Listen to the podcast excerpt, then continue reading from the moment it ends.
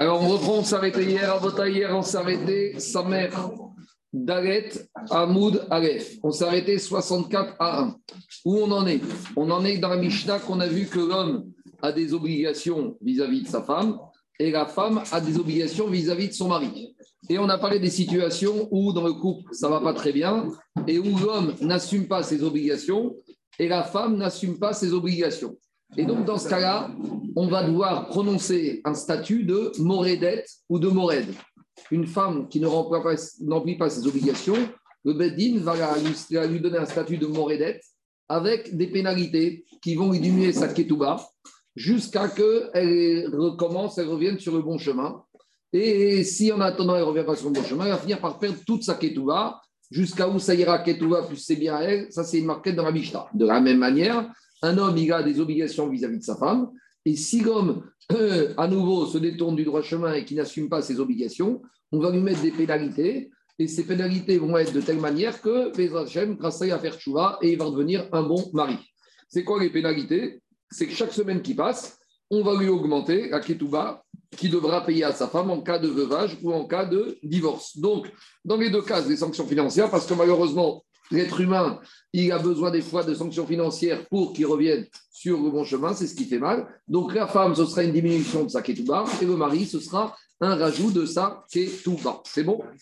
Alors, maintenant, on a vu que le mari, ça lui coûte moins cher, et que la femme, ça lui coûte en théorie plus cher. On verra pourquoi cette différence. Mais maintenant, je reviens à Gmaras, sa mère d'Alet, Amoudalet, 64 à 1. Maintenant, comment on va constater ça? Parce que si, par exemple, dans une vie, une femme, elle a été morédette pendant un mois, et que dix ans après, elle, ça va mieux, et dix ans après, elle divorce. Alors, elle va demander à pleine Ketouba. Le mari va lui dire Oui, mais il y a quelques années, il y a eu une période un peu où, as, où tu t'es mal comporté, donc il y a une réduction.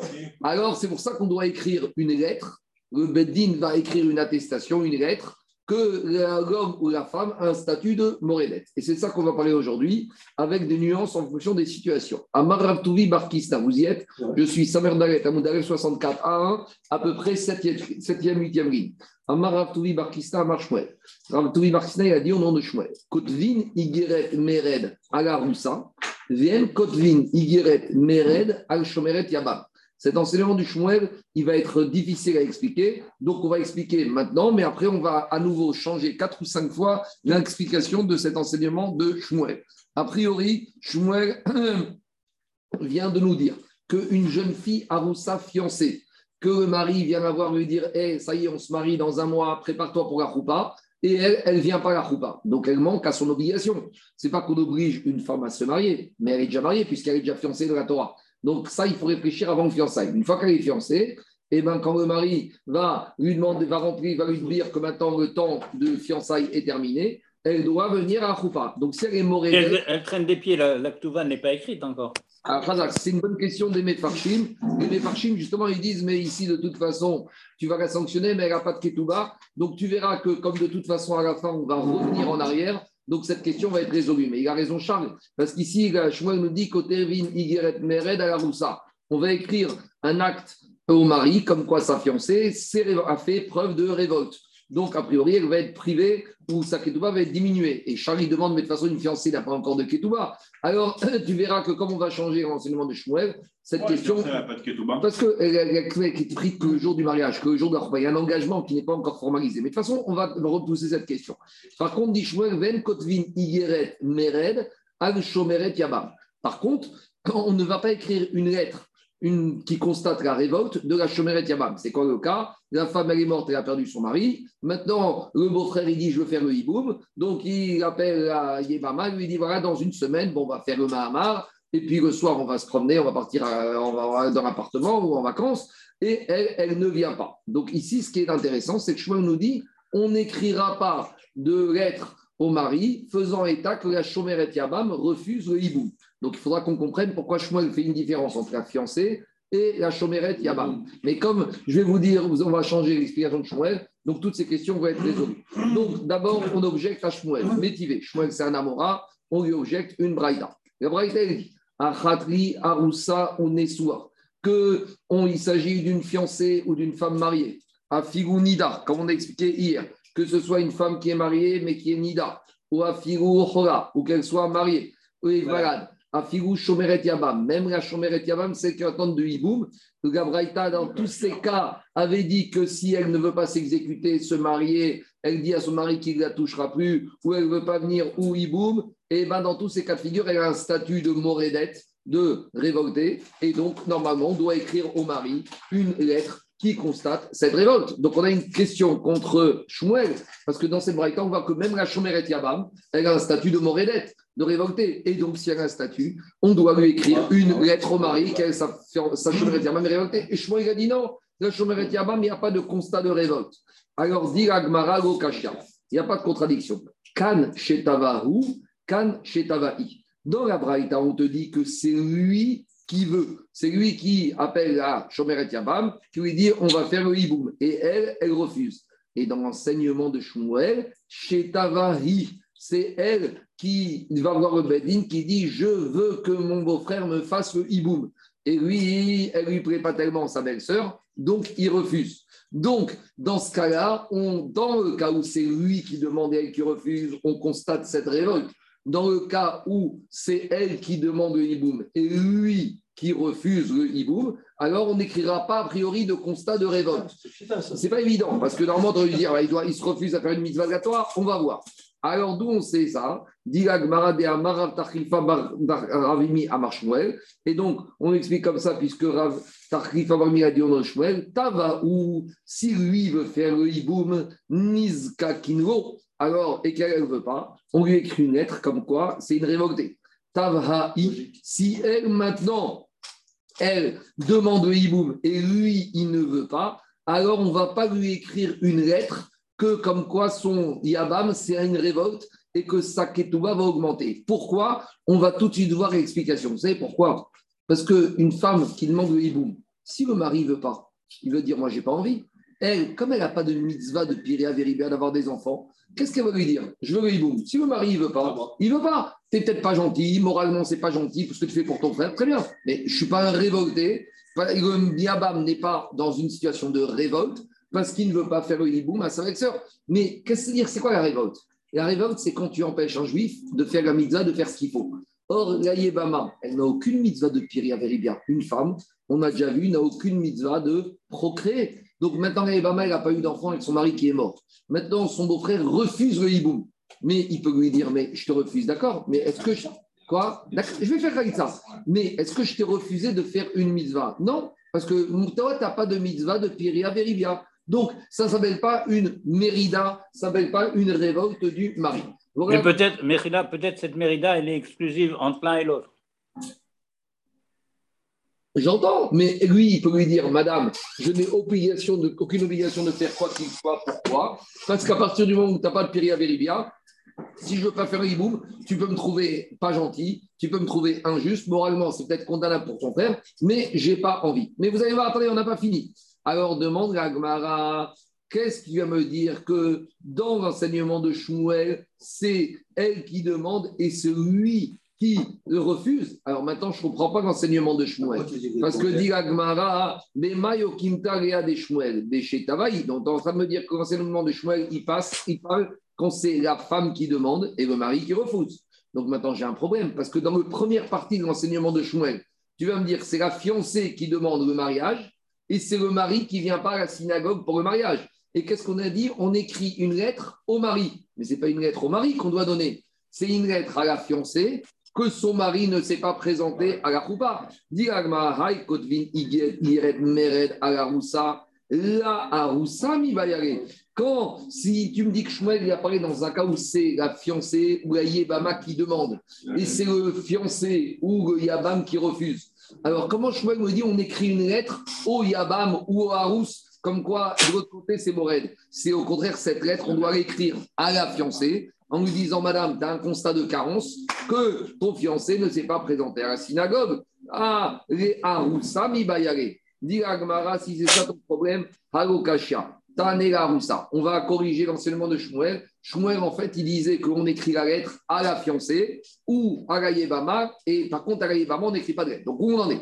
Pour Shmuel, dans le cas de Shmuel, c'est quoi? C'est la fiancée qui demande, qui est à la synagogue, et le fiancé ne vient pas. Donc, d'après Shmuel, on écrit un constat de carence à qui À la fiancée. Et grâce à ça, a priori, sa ketouva théorique va augmenter. Par contre, Shmuel, il te dit, dans le cas du hiboum, même si c'est la Yébama qui demande et le Yabam ne veut pas, on ne va pas écrire un constat de carence à la vis-à-vis du Yabam, parce qu'a priori, Yabam n'a pas fait de faute. Et demande à Gmara pourquoi le Yabam n'a pas fait de faute quand il refuse alors que le fiancé fait une faute? Maïchena Shomeret Yabam Dero. Pourquoi quand le Yabam ne vient pas faire le hiboum, on n'écrit pas de constat de carence que c'est un révolté qu'on donne à la Yébama pourquoi? Ben, C'est évident. Parce que le Yabam, il dit Qu'est-ce que tu veux de moi? J'ai pas envie de faire le hibou. Est-ce que je t'empêche de faire une mitzvah? Tu n'as aucune obligation, madame, de faire Piria Veribia. Donc, euh, je t'ai rien fait de mal. Bon, ça c'est la suite, c'est la ça. Mais en gros, il lui dit Moi, j'ai pas envie de faire le hibou. J'ai pas envie de faire une mitzvah de la Torah. C'est mon droit. Tu n'es pas obligé de faire toutes les mitzvot positives de la Torah. J'ai pas envie de faire le hibou. J'ai pas envie. Ma femme, à la maison, j'ai une première femme, elle me fait des scènes je vais avoir la migraine, je veux pas. Alors, qu'est-ce que est-ce que je t'empêche de faire quelque chose? Non. Pourquoi? Parce que madame, toi, la Torah, elle t'a pas demandé de faire Pierre à Véribia. Donc, je t'ai pas rien fait de mal. Si je t'ai rien fait de mal, je suis pas quelqu'un qui est en état de révolte. Donc, on arrête là et c'est fini. Mais dit Agmara, mais dans le cas du fiancé, de la fiancée, c'est pareil. Quand la fiancée, elle se trouve à la victoire, qu'elle attend le fiancé, on dit il arrive, il arrive et qu'il vient pas. Qu'est-ce qu'il va lui dire? Arusaname, Nimare. Il va dire à la fiancée, mais mademoiselle, tu n'as aucune obligation d'avoir des enfants. Donc, si je ne viens pas à la roupa, on arrête là. Pourquoi? Je ne suis pas quelqu'un qui fait mérida, je ne suis pas un révolté. Parce que je ne t'empêche pas de faire quelque chose d'autre. Tu sais quoi? Donc, on n'arrive pas à comprendre pourquoi Shmuel, il dit... On voit pourquoi Shmuel, il fait une différence entre le fiancé à qui on doit écrire une lettre, un constat de carence, et le Yabam, non. L'Iragma est là. Alors, il faut dire autre chose. Mechamatana. On a vu cette souga dans les En fait, la, la, fiancée, elle vient, elle dit c'est vrai, j'ai pas l'obligation d'avoir Péria Veribia. Mais moi, je suis déjà pas toute jeune et j'ai vieillir et j'ai pas envie de vieillir toute seule. J'ai envie d'avoir un enfant qui va m'emmener chez le médecin quand je serai fatigué et qui va aller me faire les courses. Beva mechamatana. Elle vient la fiancée et elle dit au Bedin, le fiancé, il veut pas venir. Écrivez-moi une lettre de révolte. Mais madame, vous n'avez pas l'obligation de Péria Veribia, c'est vrai. J'ai besoin d'une main, d'une canne qui va m'aider à marcher. Donc la main de mon fils, le bras de mon fils, il va m'aider à marcher. Et quand je vais mourir, j'ai besoin de quelqu'un qui va creuser ma tombe. Donc ça, et disent les Farchim, même si la femme, elle ne dit rien, et eh ben le Bedin, il prétend pour elle ses arguments. Ça veut dire que quoi? Ça veut dire que ici, la fiancée, elle va dire, c'est vrai que j'ai pas besoin de pire mais ce fiancé maintenant, il veut pas m'épouser, et moi j'ai besoin d'être épousé, et il m'empêche parce que j'ai besoin plus tard. Donc c'est pour ça qu'on écrit un constat de carence, comme quoi le fiancé, c'est un révolté. Mais dit Agmara, Haname, Shomeret Yabam. Mais la Shomeret Yabam, elle peut dire pareil. Elle dit maintenant, déjà, je suis veuve. Maintenant, je n'ai pas d'enfant. Je veux que mon Yabam me fasse le hiboum. Je lui demande pourquoi Beva Mechamatana, parce que j'ai besoin d'une damra pour me tenir quand je serai vieille. Et j'ai besoin de quelqu'un qui va creuser ma tombe quand je vais mourir. Donc, a priori, je comprends pas pourquoi pour Shmuel. Quoi Non, mais c'est que si tu donnes. Un argument, si tu veux, c'est très bien, c'est gentiment, oui, je suis seul, mais. J'ai pas dit qu'il y a une mitzvah, mais j'ai dit, si pour Shmuel, on écoute cet argument quand le fiancé ne veut pas épouser la fiancée, on, est, on fait un constat de carence, alors on doit écouter cet argument de la Shomeret Yabam quand elle veut faire le hiboum et que le Yabam peut faire nous. De deux choses l'une. Soit tu constates que les deux, ils sont en révolte, soit les deux ne sont pas en révolte. Alors, on cherche pourquoi, dans le cas du fiançailles, c'est une révolte. Parce qu'on dit, il empêche la femme, finalement, de, vieillir tranquillement. Et eh bien là, Shmuel. En gros, la question de Shmuel, c'est pas pour savoir est-ce que c'est justifié ou pas. Pourquoi Shmuel fait une différence entre la Shomeret Yabam et la Haroussa? Pourquoi, quand c'est le fiancé qui refuse le mariage, il y a un constat de carence sur un manquement du fiancé? Pourquoi quand le Yabam refuse le hibou, il n'y a pas de constat de carence? Soit les deux, il n'y a pas de révolte, soit les deux, c'est une révolte. C'est ça la question que je vois. Sur, sur la question qu'il avait Charles, tu vois ici que euh, euh, si elle vient à la Koupa, c'est qu'elle est Ktoba avant. Donc elle est Ktoba fiançailles. Pas du tout. Comment tu comprends le cas Attends, on, va, on, va tout, on, va, tout, revenir en arrière. Diga Gmara, Era, Idi, Veidi, Shetavaou. Finalement, c'est quoi? On fait marche arrière par rapport à tout ce qu'on a dit. Qu'est-ce qu'on a voulu dire? On a voulu dire la chose suivante on a voulu dire que Shmuel, il paraît quand c'est la femme qui demande et le mari ou le fiancé ou le Yabam qui refuse. Et dans la Braïta, on avait dit c'est le fiancé ou le Yabam qui demande et elle qui refuse. Et on avait dit c'est la différence. Bien pas du tout. Shmuel, il parle même dans un cas où quoi où c'est le fiancé ou le Yabam qui demande. Donc dans les deux cas de figure, c'est le fiancé qui demande. Et maintenant, il faut qu'on explique. Pourquoi, même si Shmuel parle dans le cas où c'est le fiancé qui demande Qui demande quoi? Qui demande soit le mariage, soit le hiboum, et que c'est elle qui refuse. Elle est mort et. Et elle est morte Alors maintenant, pourquoi on écrit une lettre de révolte sur elle quand il s'agit du fiancé, elle, la fiancée? Par contre, pourquoi quand il s'agit d'un hiboum, même si elle refuse, on n'écrit pas de lettre de révolte? Alors c'est ça que dit Agmara. Dit Agmara, elle avait dit chez Tavahu. On parle dans un cas, même dans chemin où c'est lui qui demande. Alors maintenant, pourquoi quand c'est le fiancé qui demande la choupa, qui a la victoire qui attend, si elle ne vient pas, on lui écrit une lettre qu'elle est révoltée? Et pourquoi quand c'est le Yabam qui demande le hiboum et qu'elle ne vient pas, a priori, on n'écrit pas de lettre de révolte de la Yebama Et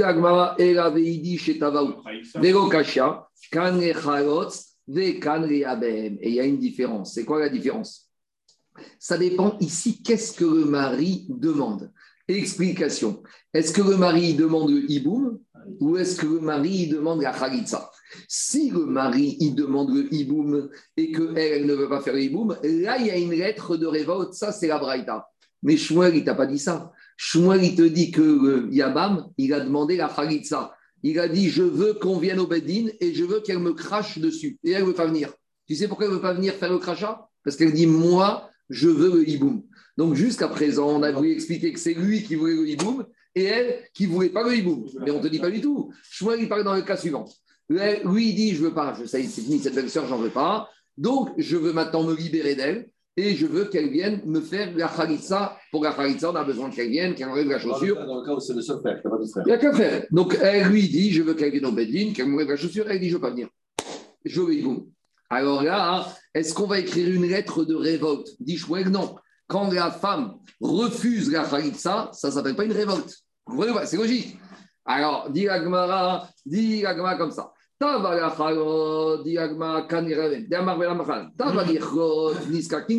Si maintenant, si maintenant, j'ai expliqué en sens inverse. Non, j'ai expliqué d'après la conclusion. On a encore un cas d'avant. A priori, ici, on te dit, si lui, il a demandé la khalitsa, et elle, elle veut que le hiboum, on va lui écrire une lettre euh, euh, qu'elle est en train de se révolter. Par contre, si c'est l'inverse, Yabem, si lui veut faire le hiboum et qu'elle ne veut pas, elle niska kingo. Alors, dit mais je ne comprends pas. Pourquoi, quand dans le cas où lui veut faire le hiboum et elle ne veut pas, pourquoi on ne la considère pas comme une révoltée Parce qu'on va lui dire, monsieur, c'est quoi ton problème? Tu as une belle-sœur qui ne veut pas faire le hiboum Très bien. Toi, c'est quoi ton problème? Tu veux avoir des enfants? Elle va trouver toi une autre femme. On va lui dire Ni alors, on va lui dire. Quoi? Il veut perpétuer la descendance. Très bien, mais ça c'est. D'accord, mais ça. C'est la mitzvah. Je ne peux pas faire cette mitzvah, c'est pas grave. Bah, c'est moi-même. Attends, tu vois. Diagmara, Zilna arrêté. Alors, Diagmara, mais dans le cas où lui veut faire la Khagitsa et elle ne veut pas faire le hiboum, mais tu vas lui dire pareil. C'est quoi ton problème? Tu as une femme qui t'a pas fait la khalitza, mais un homme, il peut épouser plusieurs femmes. Donc, tu as une chomeret yabam qui te bloque, mais elle ne te bloque pas. Qu'une femme qui est chomeret yabam, qui ne veut pas faire khalitza à son beau-frère, je vous pose une question. Est-ce que le beau-frère est bloqué Il ne peut pas se marier avec d'autres femmes? Il peut se marier avec 50 femmes. Mais une chose, c'est que cette femme, quand elle s'est mariée au départ avec le premier mari, elle s'est engagée avec le yabam aussi. Donc, dans le premier mariage, il y avait le hiboum, donc on ne peut pas se défausser maintenant. D'accord, L'agma, va... va revenir en arrière. Il va te dire comme ça. L'agma, va te dire. Mais quand elle, lui, veut faire la khalitsa, elle ne veut pas, on va lui dire c'est quoi ton problème, monsieur? Elle ne veut pas te libérer, mais toi, tu n'as pas besoin d'être libéré, toi, tu peux épouser 50 femmes. Elle ne veut pas, elle a caressé chemin toute sa vie. Donc, c'est pour ça qu'on ne peut pas constater dans ce cas-là que c'est une révoltée. Donc, j'arrive pas à comprendre où est la révolte, que ce soit lui qui demande le hiboum, qu'elle ne veuille pas ou que c'est soit lui qui demande le khalitsa qu'elle ne veuille pas. Dans les deux cas de figure, je ne comprends pas pourquoi il y a une différence. Dans les deux cas, elle n'est pas révoltée parce que lui, il a une porte de sortie, en gros. C'est quoi La révolte, c'est quelque chose qui va bloquer un des deux. Quand elle se révolte, elle veut soit pas le hibou, ou elle veut pas la C'est pas la fin du monde pour le yabam. Pourquoi? Parce que le yabam, de toute façon, il peut se marier, même s'il n'a pas fait le hiboum avec d'autres femmes. Et même s'il n'a pas fait Khalitsa à celle-là, il est bloqué. Donc, tu ne peux pas constater une mérida. Donc, a priori, je ne comprends pas Shmuel, dans le cas de la Braïta, qui dit que dans ce cas-là, il y a une mérida. Diagma era deama. Kevan de agidabe lokaya vuri acharite. Lui, il veut dire comme ça. Il dit, vous savez, j'ai un problème. Parce que comme je suis fiancé avec, comme je suis fiancé ou je suis attaché à elle par la Shomeret Yabam. Et l'épée de Damoclès du Yaboum. Aucune autre femme ne voudra de moi. Explication. Le Yabam, il vient, il dit comme ça Je veux faire la Khalitsa. Et elle, elle ne veut pas faire. On a dit Écrivez-moi que c'est une révoltée, comme ça, elle me fait la Khalitsa. Ben, dit On n'écrit pas. Mais je ne peux pas, elle ne veut, pas, elle veut pas me faire la Khalitsa. On va lui dire Mais c'est quoi ton problème? Vous avez épousé deux autres femmes. Alors il dit, vous savez, j'ai été déjà essayé de chercher d'autres femmes. C'est ce qu'elle me disent d'autres femmes. Aujourd'hui, tu es avec nous, mais dans trois jours, tu vas faire le hiboum avec autre et tu nous vas ramener quelqu'un à la maison. Donc en gros, toutes les femmes vont me dire, hey, tu as déjà une potentielle qui t'attend à la maison, le jour où on va se disputer, tu vas me menacer de ramener la Yébama. Donc à cause de ça, je suis incasable. Personne ne veut euh, se marier avec moi, donc je ne peux pas faire Piria Veribia, donc elle est d'être parce qu'elle me bloque. Mais dit Agmara, c'est pareil un fiancé qui est arrivé à la victoire et qui attend la fiancée, si elle n'est jamais arrivée, qu'est-ce qu'on lui dit? Arrête de faire ta crise, va, il y en a dix autres dans la rue. Elle dit, vous rigolez ou quoi? J'ai déjà essayé. Mais le problème, c'est qu'elles me disent toutes, ouais, mais t'es déjà fiancé avec une autre et le jour où on va se disputer, tu vas te marier avec cette fiancée et tu vas nous ramener à la maison. Donc, en gros, dès qu'il y a fiançailles ou dès qu'il y a Chomeret Yabam, le pauvre fiancé ou le pauvre Yabam, quand elle refuse de venir la fiancée ou quand Ebama elle refuse, il est bloqué. Donc ça s'appelle une morédette. Donc revient la question qu'on va voir pourquoi lui donne pas le statut de morédette. Et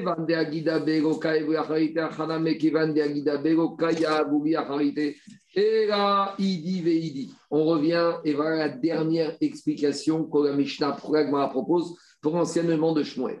On revient en arrière. Pour Shmuel, dans la Braïta, c'est lui qui demande, chez et Abem, il demande le hiboum, et elle, elle ne veut pas. Et dans l'enseignement de Shmuel, c'est lui qui demande le hiboum, et elle, elle ne veut pas. Maintenant, quand elle ne veut pas, pourquoi dans la Braïta, il y a une lettre de révolte, et pourquoi dans Shmuel, il n'y a pas de lettre de révolte? Dit Agmara Vego Kashia. Pas de contradiction, parce que rappelez-vous, on a changé Kan Mishnah Rishona Kan Mishnah Harona. On a changé entre deux Mishnah dans Yebamot. On avait dit au début, la première Mishnah nous disait qu'est-ce qu'on doit commencer comme mitzvah en premier? Qu'un juif, il vient de perdre son frère, qui a blessé une veuve sans enfant. Il vient voir un doit privilégier. Il leur dit qu'est-ce que je dois faire? Je veux faire ce que la Torah me demande. Est-ce que le Icar de la mitzvah, c'est Iboum ou c'est Chagitza? On avait dit que normalement, dans la Torah, d'abord, la Torah, elle se parle de faire quoi? Le hiboum. Le hiboum. Et après, il a marqué Veim Yarpot si lui ou elle ne veut pas, il y a Khalita. Ça veut dire que Minatora, à la base, on demandait au Yabam de faire le hibou. Et après, après il a dit après il y a un problème, il y a un risque. C'est que le Yabam, il n'est plus tellement les Shem Shamaim.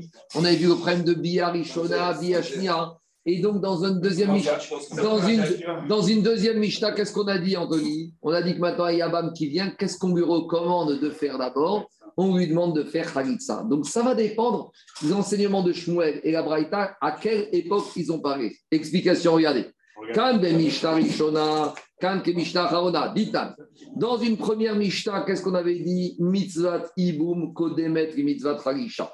Au début, on avait dit Minatora, la Torah te dit idéalement, il vaut mieux faire d'abord la Mitzvah Ibum, et s'il y a des problèmes, Mitzvah Khalitsa. Barishona, Sheayum Mitkavnim, Leshum Mitzvah. Ça, c'était la première Mishnah Daniel, où à l'époque, ils avaient des hommes qui arrivaient à faire la mitzvah, les Shem Shamaim. Mais avec le temps, Yeridat Adorot, dans la Gemara dit Arshav Shem Mitkavnot les Shum Mitzvah, Amru Mitzvot Chalitza, Kodemet les Mitzvah Iboum. On a dit que quoi? Que la Mitzvah Chalitza précède la Mitzvah de Iboum. Donc maintenant, on revient à l'enseignement suivant. On a fait du plan B un plan A.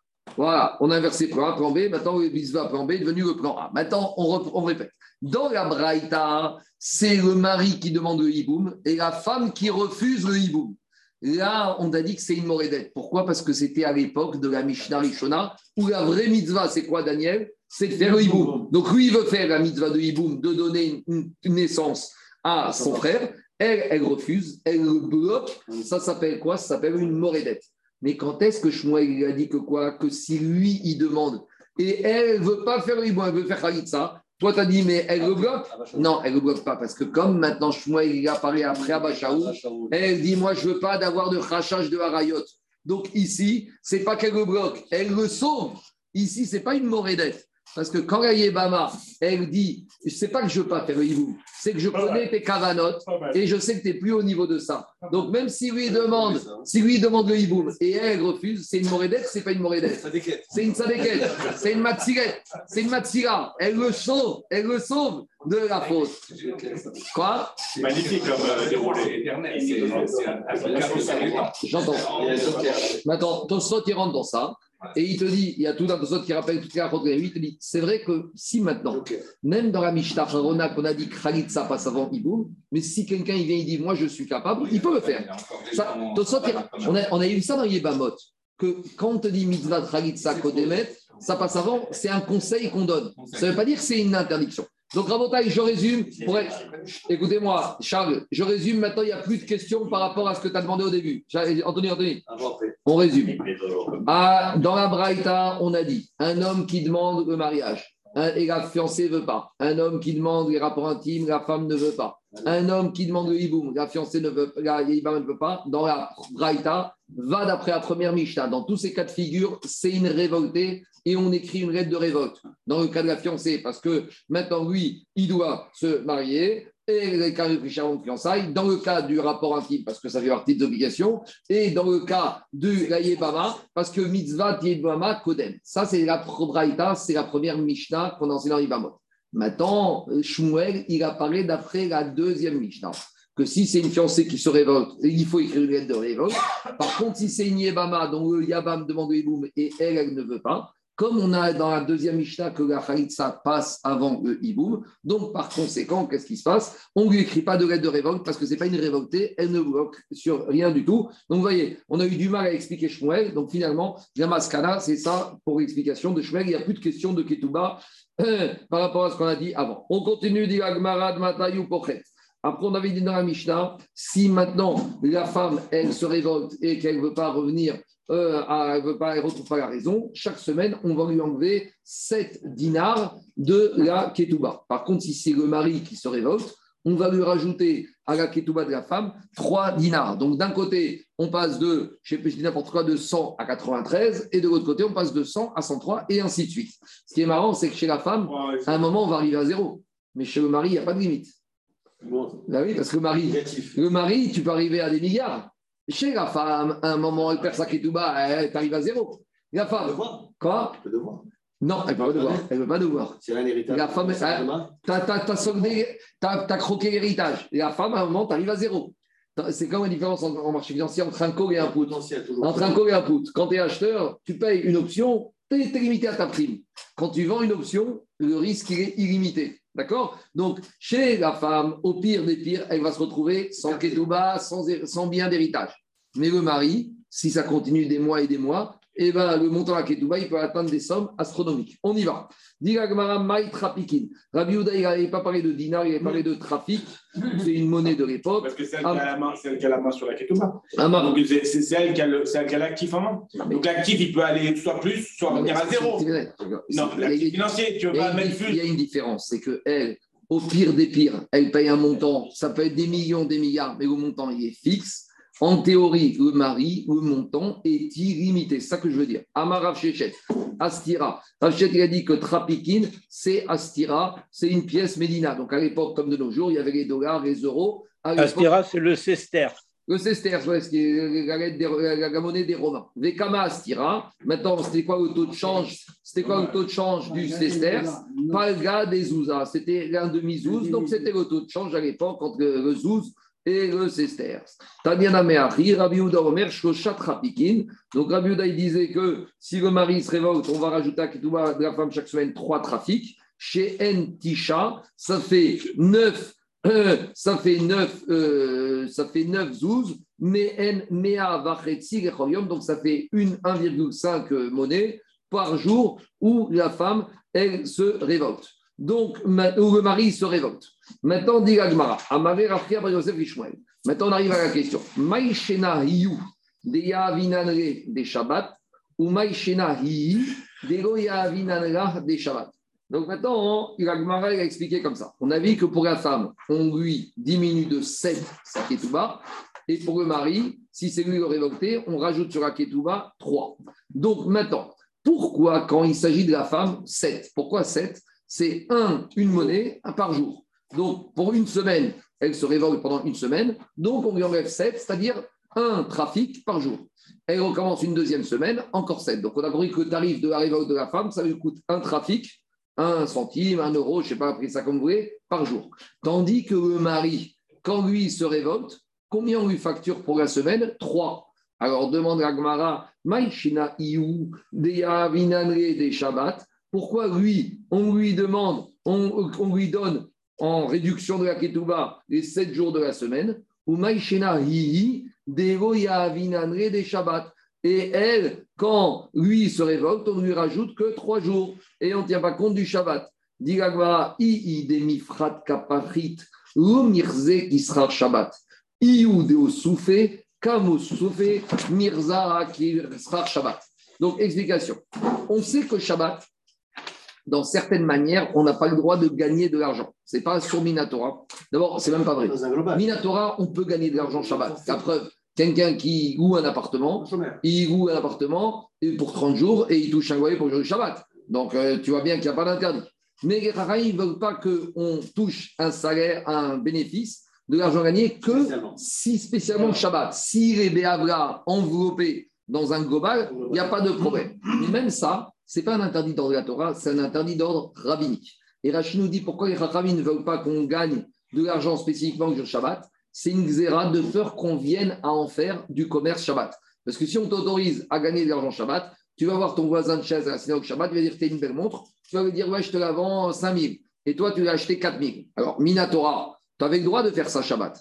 Mais les Chachamim ne veulent pas que tu gagnes 1000 euros sur ta montre Shabbat parce que les ne veulent pas que tu fasses du business que Shabbat. Maintenant, je pose une question. Super. Faire du business que Shabbat, c'est interminé à Torah, Midera Minatora, tu avais le droit de faire du business que Shabbat.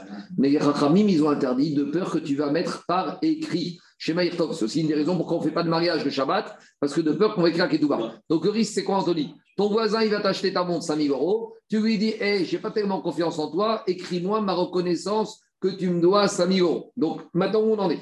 D'après Rachi, on a interdit de faire du bénéfice spécifiquement Shabbat pour ne pas faire du commerce. Mais maintenant, on a une question parce que l'interdiction de faire le commerce Shabbat, c'est déjà interdit midera banane de peur qu'on écrive. Donc ça semble être xéra à xéra. Ça semble être une double barrière. Et on sait qu'on n'aime pas les doubles barrières. Parce que tu peux dire, si jamais j'ai acheté ma montre 5 000, j'ai 4 000, d'après la première explication de Rachi, tu aurais pu dire je peux faire les transactions Shabbat, mais tu as besoin d'une explication pour te dire je dois mettre sur le contrat, de peur que j'arrive avec, euh, avec un contrat, et là, ça, là j'ai interdit. Ah, il, Shabbat, Shabbat Rachid te dit tu n'as pas le droit de faire du bénéfice, de, de l'argent de peur que tu vas faire du business. Parce que personne ne va faire du business, c'est pour faire. de l'argent. Ah, mais personne ne fait Il faut être fou pour faire de l'argent dans un business. Ça n'existe pas. Non, ça, non mais Rachid Non, mais si tu gagnes in fine, tu te libères. Mais ça ne veut rien dire. Quelqu'un, personne va faire du business pour perdre de l'argent. Il faut être fou. Ça, c'est les fous. Maintenant, les gens qui vendent à perte, c'est parce qu'ils vont gagner d'une autre manière. Mais personne ne craint pas que tu vas faire du business pour perdre de l'argent. Donc, la Xéra explique Rachi, c'est on ne veut pas que tu fasses du bénéfice de peur que tu vas faire du business. Maintenant, la question des Mefarchim contre Rachi, c'est que déjà faire du business Shabbat, c'est interdit midin, écrire de peur que. Donc, ça semble être une Xéra Xéra. À cause de ça, les Farchim expliquent qu'en fait, ici, Rachi, quand il dit qu'on ne peut pas faire du bénéfice, c'est par rapport à un interdit dans la vie qui s'appelle Ouvdin Dechol. Les Rachamim ne veulent pas que Shabbat, tu te comportes comme en semaine. Le business, c'est pour la semaine. Shabbat, on ne parle pas de business. Donc, si tu dis comme ça, c'est. C'est pas de Non, mais c'est un Issour des Rabanan. L'interdiction de gagner de l'argent Shabbat, c'est Midin le Issour des Rabanan, Ouvdin des On ne veut pas que Shabbat il fasse quand même. Quand les gens disent est-ce qu'on peut faire un jogging le Shabbat? Mais Ikaradin, il n'y a pas d'interdit, mais c'est Ouvdin Dechol. Il y a beaucoup d'actions, il y a beaucoup de choses qui sont Ouvdin Dechol. Je continue. Alors maintenant, on répond à Gmar. Quand la femme, je lui diminue, écoute, quand la femme, je lui diminue sa ketouba, tu sais pourquoi je peux même lui diminuer Shabbat? Parce que comme elle ne gagne pas, elle perd, donc il n'y a pas de transgression de Shabbat. Alors que le mari, quand il se révolte, tu rajoutes à la femme de la ketouba une somme. Donc si maintenant tu vas la rajouter par jour, du, par jour de la semaine où il se révolte, ça veut dire que maintenant elle va gagner de l'argent pour le jour du Shabbat. Et donc, Agmara nous dit, elle, on ne veut pas, Daniel, que la femme, elle gagne de l'argent. Parce que si maintenant on va dire comme ça au mari, tu te révoltes pendant sept jours, monsieur, chaque jour, c'est un dinar en plus. Donc, si c'est un dinar en plus, tu vas te révolter. Donc, la femme, elle va gagner un dinar au titre du Shabbat. Et donc elle va gagner de l'argent au jour du Shabbat. Maintenant, demande, tourner la page, demande autres questions, mais c'est pas vrai. On a déjà dit qu'on peut gagner de l'argent au Shabbat si c'est absorbé dans le gain de la semaine ou dans le gain du mois. Vous savez, c'est la fameuse, c'est la fameuse question, c'est la fameuse question des chazanim et des rabbins. Les rabbins qui sont payés, les chazanim qui sont payés dans les synagogues. Alors, normalement, ils sont payés au mois. Donc, ils font des cours en semaine. Il faut des, ils sont là en semaine. Voilà. Alors, non, on arrive à un problème. On arrive vraiment. Comment un chazan, il peut être payé pour Rosh ou pour Kippour Alors, en général, il faut les payer pour qu'ils viennent faire une petite slichot en semaine. Comme ça, ils sont payés et pour la semaine et pour le Rosh et Kippour. Ça permet d'absorber le gain de Rosh et Kippour dans le gain de la semaine. Maintenant, demande-toi une question. Tu me dis que la femme. de noyer le poisson. Ouais, tu, veux pas, tu me dis que tu veux pas que la femme s'enregistre le Shabbat, mais demande Shabbat. Pourtant, on a déjà dit que gagner de l'argent Shabbat, c'est permis si c'est enveloppé dans noyer le poisson dans autre chose. Comme dit dans la Gemara, dans Baba Metsia, Imaya Sachir Shabbat, Sachir Chodesh, Sachir Shana, Notin Shabbat. Si tu as un salarié que tu payes à la semaine pour la semaine de travail ou au mois ou à l'année, même si effectivement il a gagné de l'argent en travaillant le Shabbat, on a déjà dit, gagner de l'argent le Shabbat, ce n'est pas assourd. Ce qu'il faut, soit pas que ce soit spécifique. Alors dites au sot ici, si ce mari se révolte et qu'on dit à la femme, je te donne 7 dinars, un par jour de semaine du révolte du mari, c'est vrai qu'elle a touché pour le jour du Shabbat, mais c'est enveloppé avec le fait qu'il a été aussi sanctionné, pénalisé pour les jours de la semaine. Donc, dites au soit pourquoi tu pries la femme?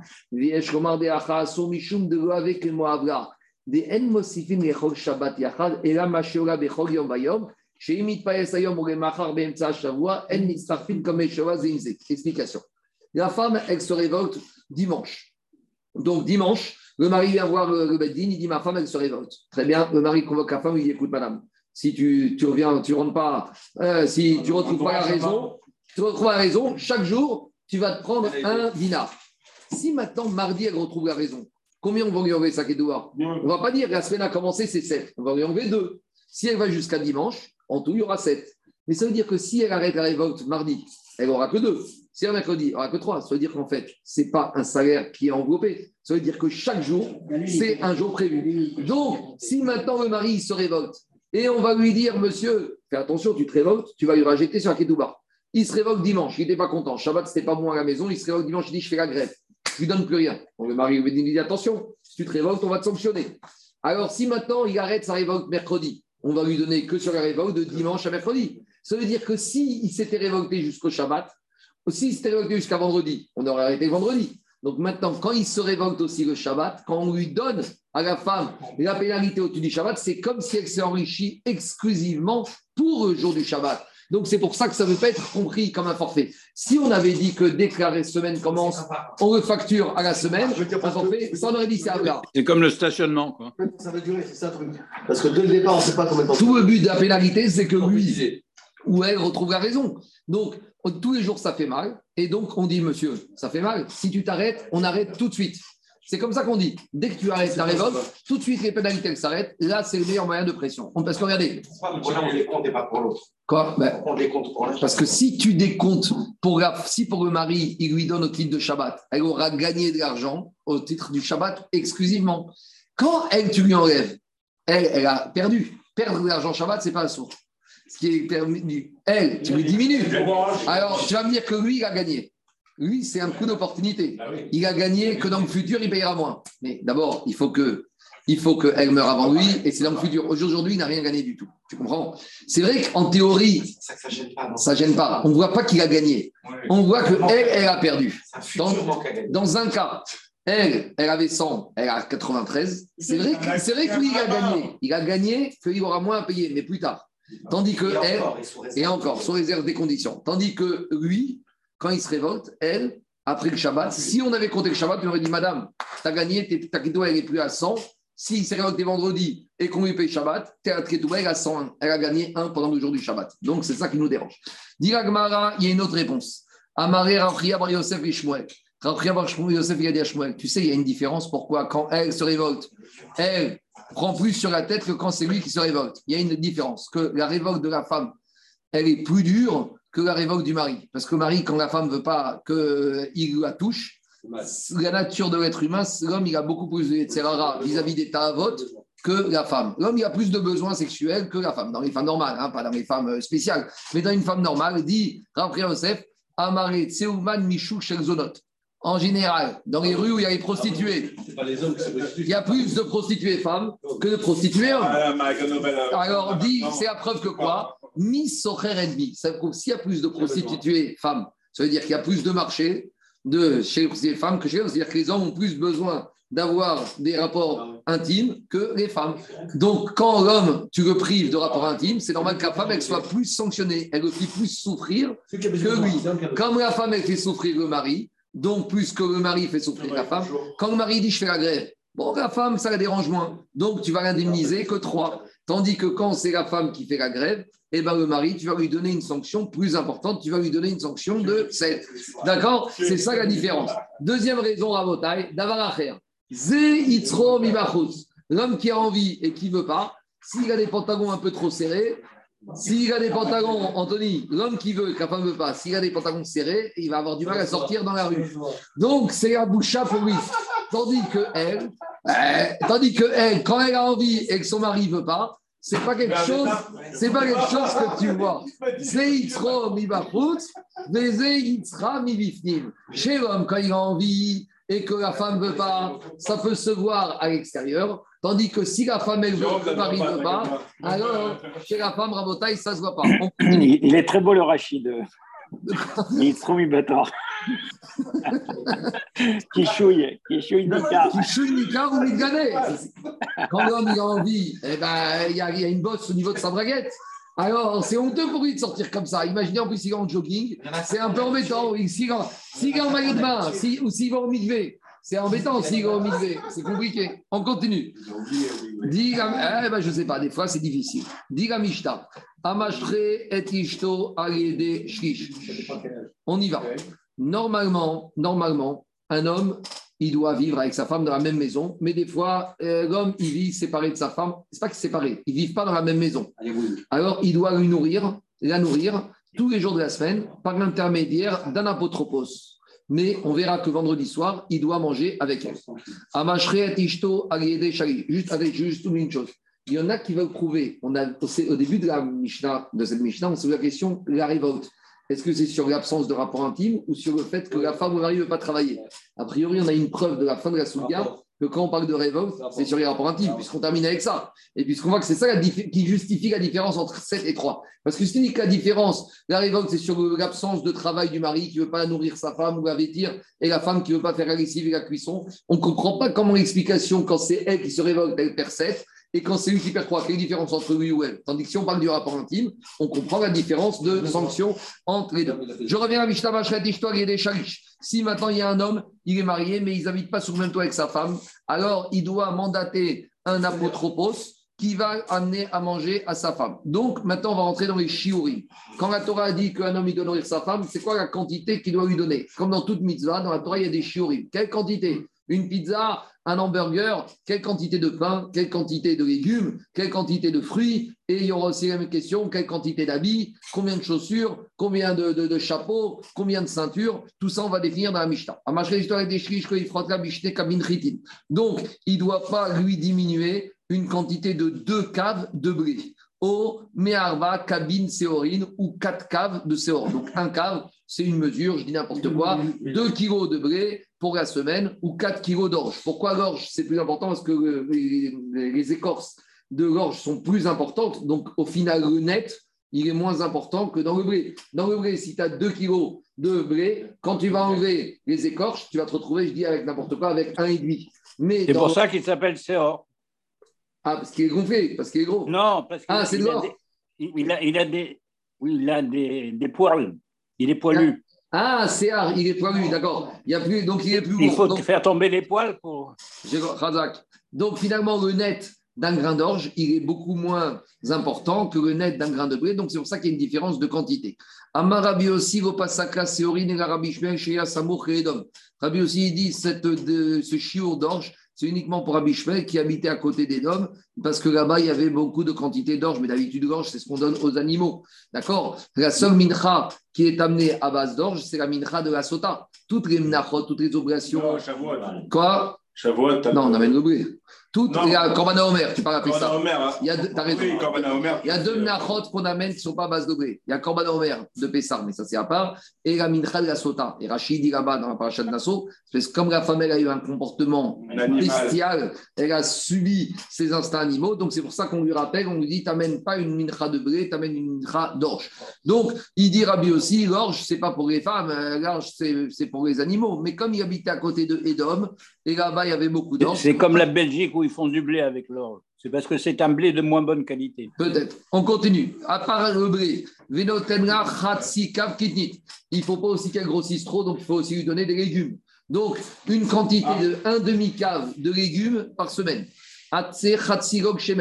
Une moitié d'un log, d'accord? Donc, un log, ça peut, je crois, 0,8 litres. Donc, 0,4 litres de l'huile. Expliquez Farchim, Daniel, pour chauffer, pour cuisiner. L'huile d'olive ou Euh, je ne sais pas. Et pour allumer les bougies. les Un log, feux, c'est les 33 centilitres. 33 centilitres. Des caves, gros grottes. Ça, c'est les fruits. Donc, les figues sèches qui faisaient sécher, au mana de vera, ou des vera ou des gros grottes. Donc, c'est toutes sortes de, de- de- de- fruits. Donc, on voit que le régime alimentaire bien équilibré. Un peu de féculents, un peu de légumes, un peu de fruits. On n'a pas Pas de besoin. viande, hein. C'est vegan, hein. C'est précis, hein Oui, c'est très C'est précis. vegan en tout cas. C'est vegan et on n'a pas besoin de diététicien. Veimenro, Si maintenant on est dans un endroit, dans un pays où il n'y a pas les gros grottes ou les dvera, alors ce sera des cerises ou des bigarros, je sais pas, ou des prunes ou des abricots. En tout cas, l'idée c'est qu'il faut regarder cette répartition de féculents, de légumes et de fruits. Venotenra mita. Il doit aussi lui donner un lit. Elle ne doit pas dormir par terre. Ça fait partie des obligations.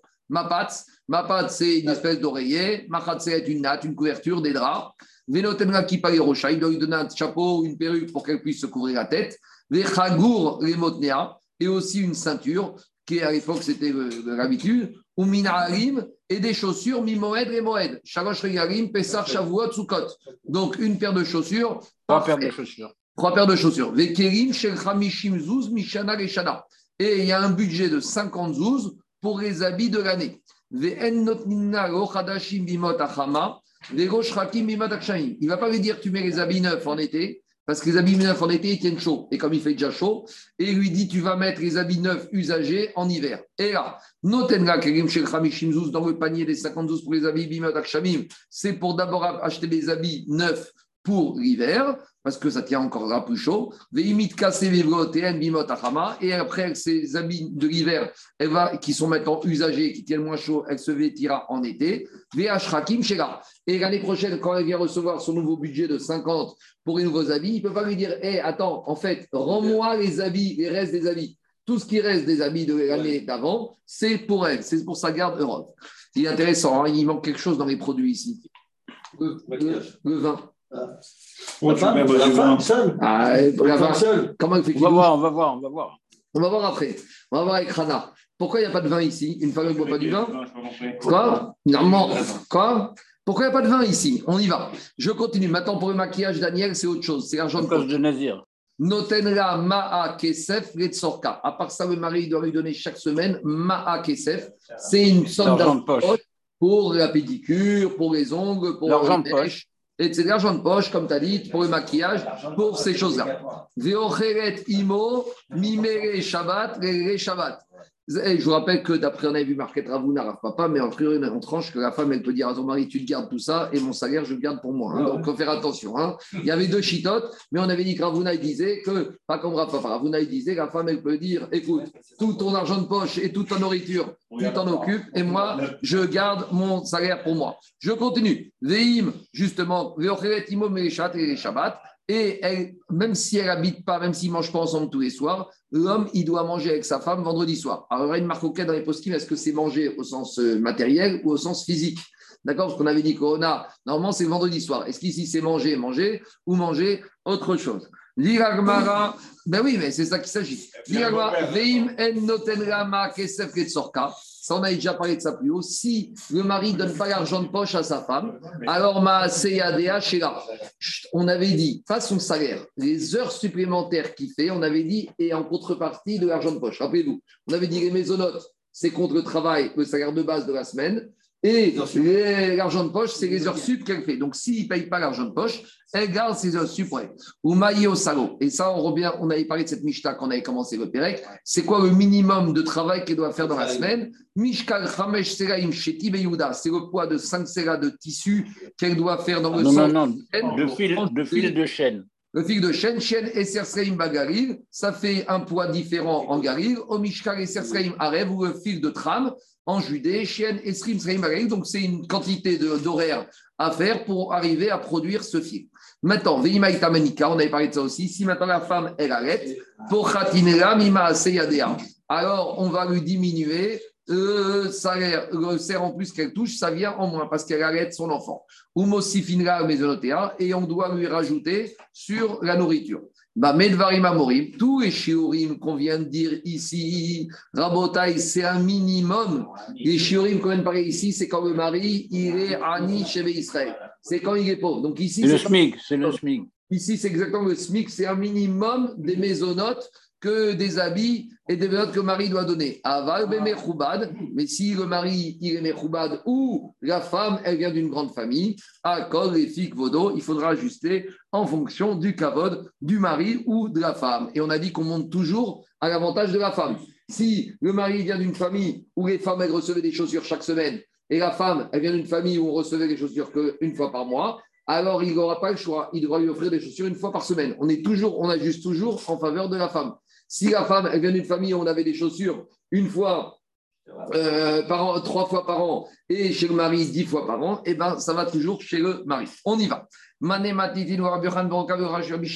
Notre Mishnah qui a défini que le minimum de blé pour la semaine, dans la Mishnah, on a dit il faut deux caves pour les 14 repas de la semaine.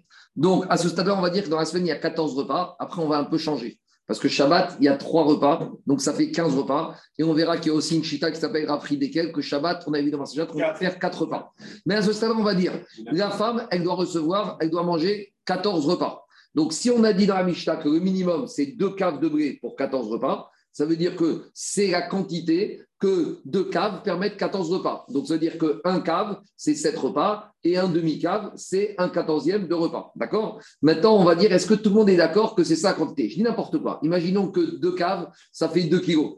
2 kilos pour 14 repas, ça veut dire que... Repas, dit, hein, c'est pas, c'est pas un quatorzième. Non, c'est pour la semaine. Dans la semaine, il y a 14 repas. Ouais. Donc, si je dis que la femme elle a droit à deux caves de blé, si je dis qu'un cave, c'est 1 kilo, ça veut dire que pour 14 repas, j'ai 2 kilos. Ça veut dire que ça fait à peu près le repas à 150 grammes. D'accord? Est-ce que tout le monde est d'accord que la quantité d'un repas de blé qu'on doit manger dans un repas, c'est 150 grammes? C'est ça la question qu'on va se poser. Et on va ramener une Mishnah qu'on avait vue dans Hérouvine. Parce que rappelez-vous, dans Hérouvine, on avait dit que quand on veut faire Héroumé quand une personne veut déplacer. Quand une personne veut déplacer son lieu de résidence le Shabbat, il doit mettre à l'avance un panier avec la quantité de nourriture pour les deux repas du Shabbat. Et chaque personne. Alors, on verra si les Tanaïm de cette Mishnah de Hérouvé Proumine parlent à nouveau de 150 grammes de blé par repas. Et on va voir qu'ils ne parlent pas de cette quantité-là, ils ont des quantités différentes. Donc, nous dit la Gemara, Mané Matitin, notre Mishnah chez nous ici, donc tout vote, qui nous parle de la quantité de pain par repas, n'est pas d'accord avec la Mishnah de Shabbat, de Hérouvine, qui parle de Hérouvé Troumine. Et notre Mishnah chez nous ne peut aller. Rabbi ben Beroka, Vélo Rabbi Shimon.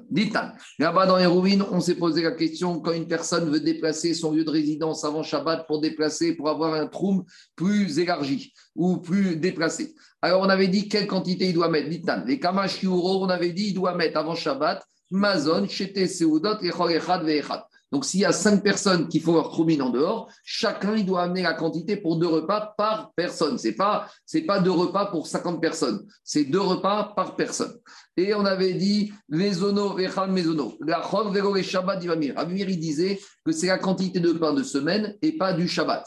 Et Rabbi Yehuda Omer et Shabbat Vero et Chol. Et Rabbi Yehuda, disait la quantité de pain que tu manges le Shabbat et pas en semaine. Veze, Veze, Mitkavin. Les deux, ils sont dans une coula. Parce que soit Rabbi il te dit Shabbat, tu mets moins de pain. Parce que Shabbat, il y a tellement de nourriture et de salade à table, tu manges moins de pain. Donc c'est pour ça que lui, va d'après le shiur de pain du Shabbat qui est moins important que la semaine. Et inversement, Rabbi Meir, lui, va d'après le shiur de pain de la semaine qui est moins important que le shiur de pain du Shabbat. Pourquoi? Parce que Shabbat, il y a, il y a une notion d'avoir Echem Mishneh, c'est Oudat Shabbat, et plus tu manges du pain, parce qu'il y a les chouchoukas, il y a les carottes, il y a les salades ça se mange avec le pain, le Shabbat. Donc Shabbat, il faut plus de pain. Mais en semaine, tu as quoi? Euh, Si tu as une tranche de charcuterie ou je sais pas quoi, ou une tranche de saumon, donc tu as moins besoin de pain. En tout cas, on ne nous a pas défini c'est quoi le chiour des deux repas en quantité de blé. Maintenant, on définit maintenant les chiours des repas en quantité de blé. Rabbi Yochanan ben Kikar pundion, Me'arba Sein et Sera. Rabbi Yochanan ben Beroka, il a défini que deux repas, c'est un repas, c'est un morceau, une miche de pain que tu achètes avec un poudion et 4 CA, c'est le volume de blé que tu achètes pour un CA. Donc il a défini deux shiurim, il a défini à combien ça se vend le volume de blé au supermarché et en fonction de ça, à combien tu arrives comme morceau de pain. Alors je vous épargne. En gros, ça veut dire que quoi? Ça veut dire que pour Rabbi Yochanan ben Beroka, si on applique cette quantité de nourriture, on se retrouve avec trois caves et demi pour la semaine. Donc, je vous explique. Lui, Rabbi Yochanan Beroka, il a fait un calcul, je ne vais pas le faire maintenant, ça, c'est, pas, c'est des calculs mathématiques, c'est, pas, c'est, c'est, c'est intéressant, en tout cas, ce n'est pas le moment. D'après Rabbi Yochanan ben Beroka, pour un repas, il arrive une certaine quantité de caves qui font que 14 repas, ça fait trois caves et demi. Or, dans notre Mishnah, on a dit que pour la semaine, pour 14 repas, tu donnes deux caves. Donc, Rabbi ben Beroka qui dit que pour 14 repas, c'est trois et demi, ça peut pas être l'auteur de notre Mishnah.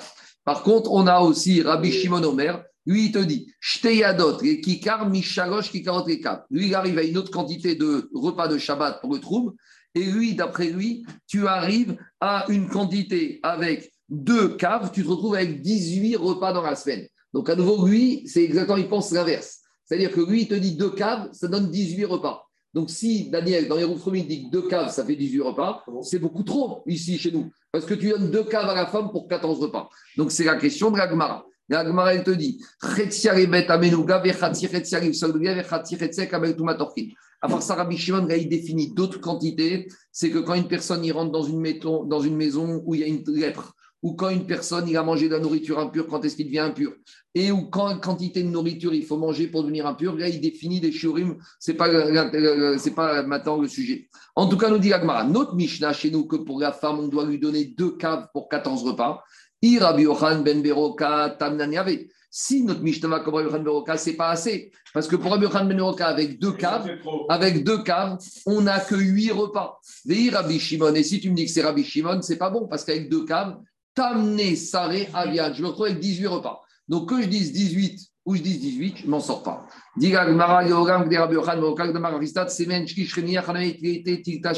Je vous explique. À l'époque, comment ça va se passer? Non, non, non. À l'époque, comment ça va se passer? À l'époque, il y avait le boulanger, mais le boulanger ne fournissait pas la matière première. C'est toi qui amenais le blé au boulanger. Le boulanger il avait son four, il te fabriquait le pain et tu repartais avec ton pain. Comment le boulanger était payé? En nature. C'est-à-dire que, par exemple, tu as amené un kilo de farine, de blé. Avec ce kilo, il allait faire, il allait faire, il allait faire six chalotes. Sur les six chalotes, lui, il en prenait deux et toi, t'en prenais 4. Ça veut dire que quand tu partais, toi, tu partais avec du net. Mais ça veut dire qu'un kilo de blé, un kilo de blé peut te fournir, un kilo de blé peut te fournir en fait 6 chalotes. Maintenant, toi, tu pars avec 4 chalotes. Donc, quand ici, Rabbi Yochanan Ben Beroka, il a dit que C'est tiers de plus Oui, c'est une quantité, c'est une convention de business. Mais donc ça peut jamais être 8 alors. Si, non mais attends, pour l'instant, je t'ai oublié vite. Ah. En général, un monsieur, il vient avec un kilo de blé. Un kilo de blé, on peut Et fabriquer des fermiers, ils amenaient leur. 10 chalotes. Maintenant, le boulanger, il va donner au client 4 chalotes. Et lui, comment il se paye Avec Deux. 2 chalotes. Ça veut dire qu'en fait, le, ça veut dire que quoi? Ça veut dire que le boulanger, il prend un tiers et le client prend deux tiers. Donc, quand Rabbi Khan Benonka dans le Hérouv, il te dit que c'est deux caves, ça donne 8 repas, c'est pas 8 repas, c'est 8, 8 plus quelque chose qui vont arriver à 12. Donc, en fait, il y a 8 repas nets pour le client et il y a 4 repas pour le boulanger. Donc, 8 plus 4, ça fait 12. Donc, on a. euh, Pas huit- 50%, c'est plus 3 à non, deux minutes, laisse-moi finir. Il y a deux manières. dans- de calc- Dans la Gemara, il y a deux manières de calculer. Nous, on calcule. de l'intérieur ou de l'extérieur? Nous, on calcule en Europe, quand on te dit je donne 3%, tu prends 100 et tu fais 3% de 100, ça fait 3%. Mais euh, dans la Gemara, des fois, on calcule de l'intérieur. Quelle est la quantité que tu vas rajouter à 97 pour arriver à 100 Donc, tu prends 3% de l'arrivée, tu rajoutes à 97. Donc, si tu prends 12 repas Donc tu prends un tiers de 12, ça fait 4. 8. Parce que, tu vois, est-ce que c'est Ah, calculé d'accord. Si Voyons, 8, voyons, voyons, voyons. si 8, le client il prend deux Quand tiers. il paye la pénalité du Ça veut dire qu'en fait, deux caves, oui. deux vont nous donner 12. Ça marche. Donc Rabbi Yochanan Ben Bora, il te dit, c'est pas vrai, avec deux caves, j'arrive à 12. Je ne suis pas encore à 14, mais en tout cas, je me rapproche déjà.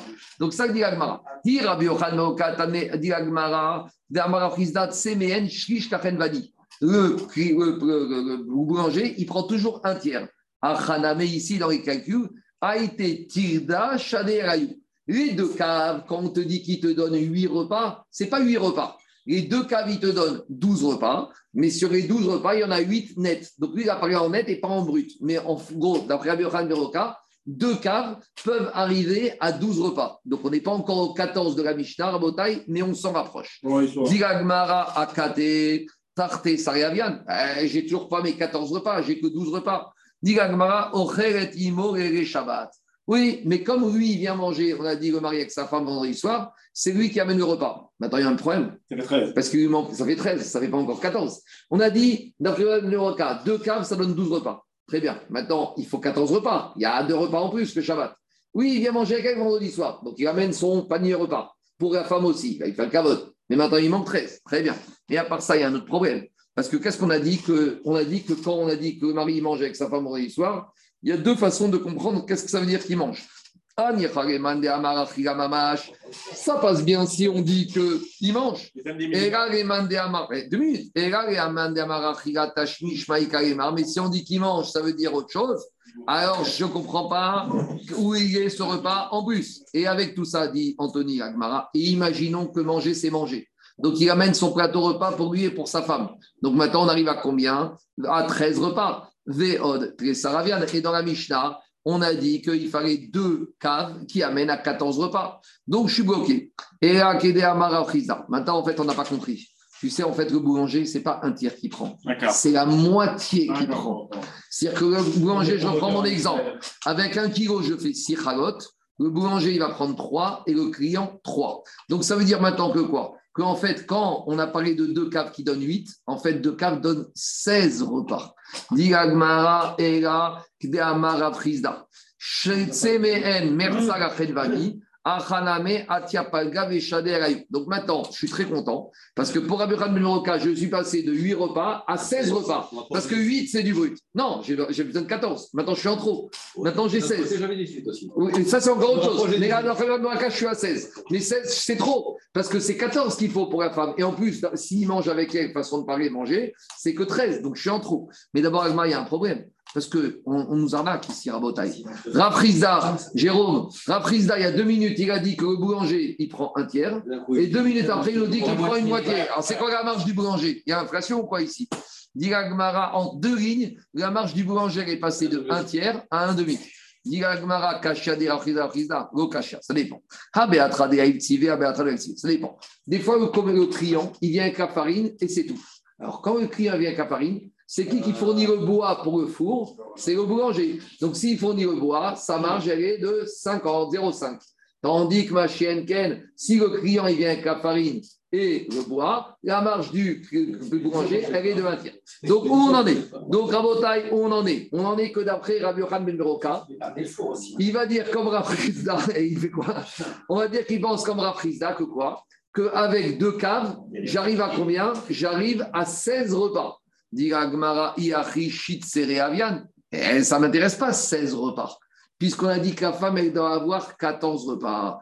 Dit oui, mais tu sais pourquoi ici il y a 16 repas? Parce qu'on a dit 14 repas, deux par semaine, deux par jour. Mais le Shabbat, il n'y a pas de repas. Le Shabbat, il y a quatre repas comme Rabbi ke Rabbi qu'on avait vu dans Maseret Shabbat. De Amar, Arba, Seudot, Chayav, Adam. Donc finalement, qu'est-ce qui se passe? Rabbi Yochanan Ben Beroka, il peut être l'auteur de notre Mishnah. Lui, il pense, non, non passe de, de, de 8 à 16. 16, il y a 14 repas classiques, plus le 2 en plus de ceux d'Achishit et de ceux d'Arvi déjà, ça fait 16, donc c'est très bien.